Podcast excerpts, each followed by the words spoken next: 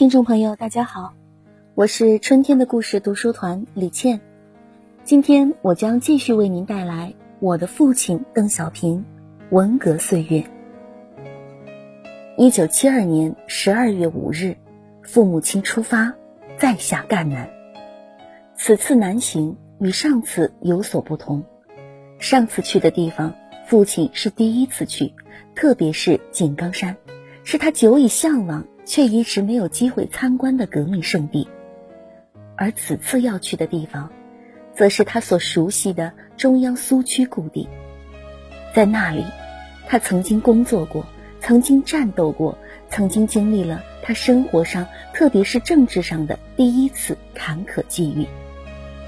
在那里，他被王明路线批判为右倾错误路线，也就是毛泽东批示中说的毛派头子。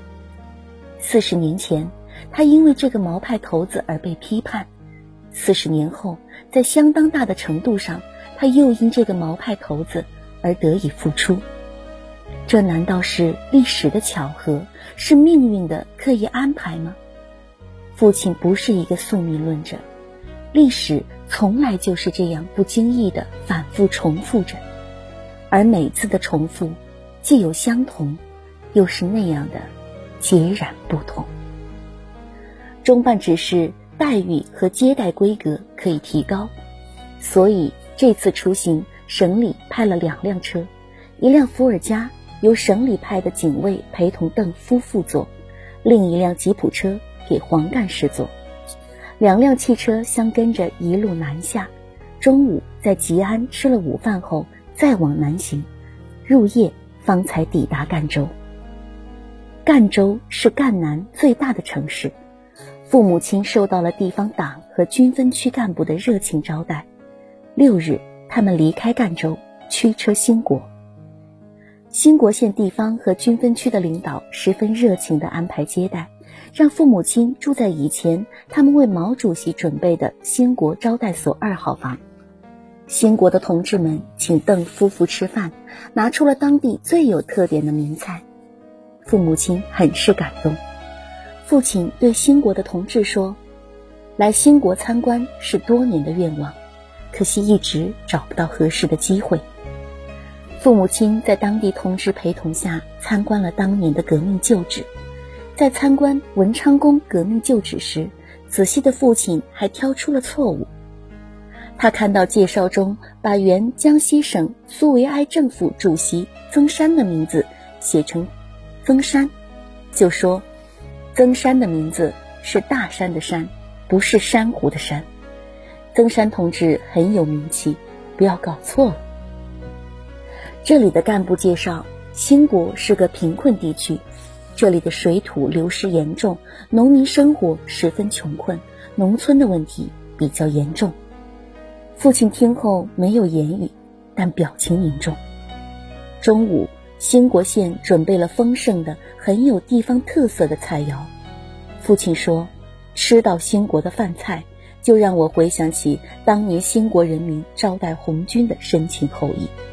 那时兴国人民对红军可好了，把自己家最好吃的东西拿出来招待红军。凡是到过兴国的同志都有这个印象。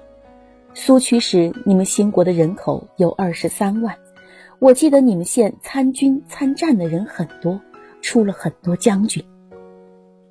在兴国招待所的人看到邓夫妇带了两个箱子，里面除了一顶换洗衣服外，都是书，有些还是那些见也没见过的厚厚的书。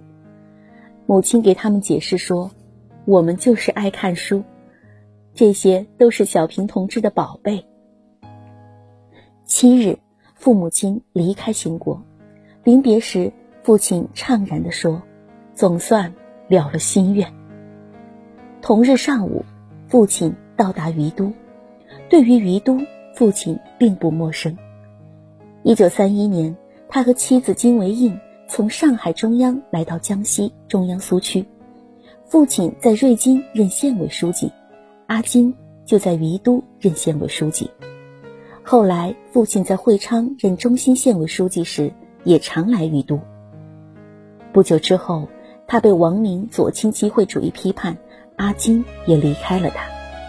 在反对国民党军的第五次围剿失败后，就是从这里，红军渡过于都河，踏上了二万五千里的长征之路。转眼间，四十年过去了，今天的于都已经发展成为一个拥有十几万人口的县城。光阴荏苒，岁月流逝，天变了，地变了，人也变了。只有这于都河水一样的滔滔不绝，向北流去。四十年前的情景仍旧历历在目。父亲几次提到他的前妻。他问于都的同志：“苏区时，你们的县委书记是女的，知道吗？”他还说：“我长征离开于都时，专门在于都谈了一床四斤重的棉被，这床棉被一直伴我走过长征。”在参观革命纪念馆时，可能觉得介绍的内容中有渲染成分，父亲只说了一句：“要求真实，符合历史原貌。”晚餐时，看见有一盘泥鳅焖芋头，父亲对陪同的人说：“过去在苏区吃红米饭、青菜、芋头汤，有时候红军战士到田头地角水串里捉点泥鳅、小虾，焖上一锅芋子，也算打牙祭。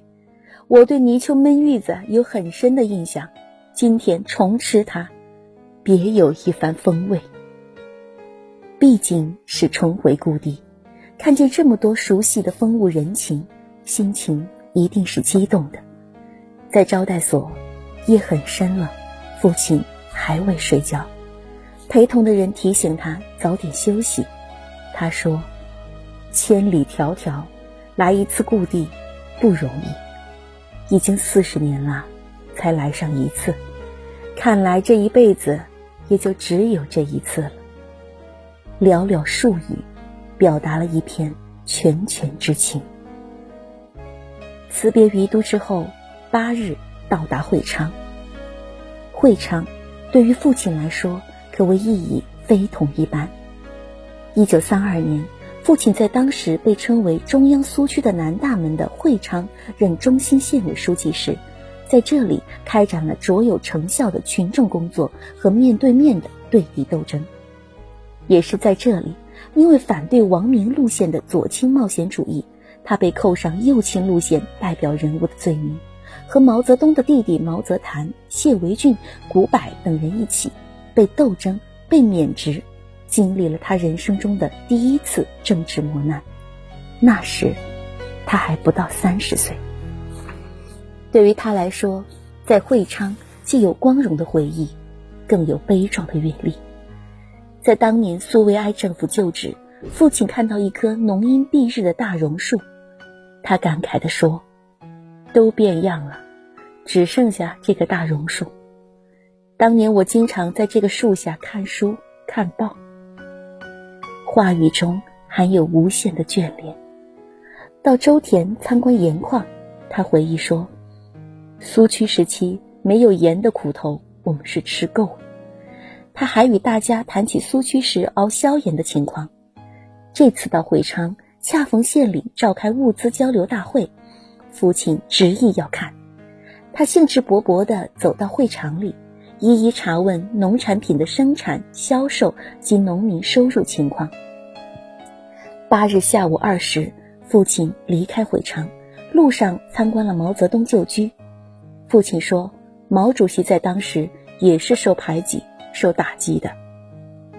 八日下午，父亲一行到达瑞金，一到这里，当地的同志就对父亲说：“你是我们的老县委书记，欢迎你。”一句普通的不能再普通的话，温暖了父亲的心。四十年前，父亲从上海中央到达江西苏区，在瑞金任县委书记，是中共瑞金县委的第一任书记。对于瑞金，父亲怀着深厚的感情。那些革命旧址还是四十年前的样子，太让人熟悉了。九日，他参观了瑞金沙洲坝中央苏维埃临时政府旧址，再走一公里就是原中央军委旧址。对这里，父亲熟悉的很，不用人带路，他也认得。他还主动带着大家翻过小山，到当年中央军委总政治部的驻地，在那个坐落在竹林中的小村庄里，父亲向当地的人介绍，当年在这里，总政治部主任王稼祥、副主任贺昌在哪里办公，他本人作为《红星报》的主编住在哪里，在哪里编辑和印刷报纸。参观后，他看到一些在晒红薯干的老乡，还特地去和他们打招呼询问。十日，父亲一行在瑞金参观了机床厂、电线厂和洪都制糖厂。在制糖厂听完汇报后，要去车间，工厂的人说有两条路，近路不好走。父亲说不要紧，为什么有近路不走，偏要走远路？中国革命的道路是曲折的，不是笔直的。走。别人在路上要搀扶他，他说：“不要扶，我还可以干二十年。”母亲笑着说：“哪儿还能干二十年？”父亲不以为然的回答说：“我才六十九岁，我还可以干二十年吗？干二十年没有什么问题。”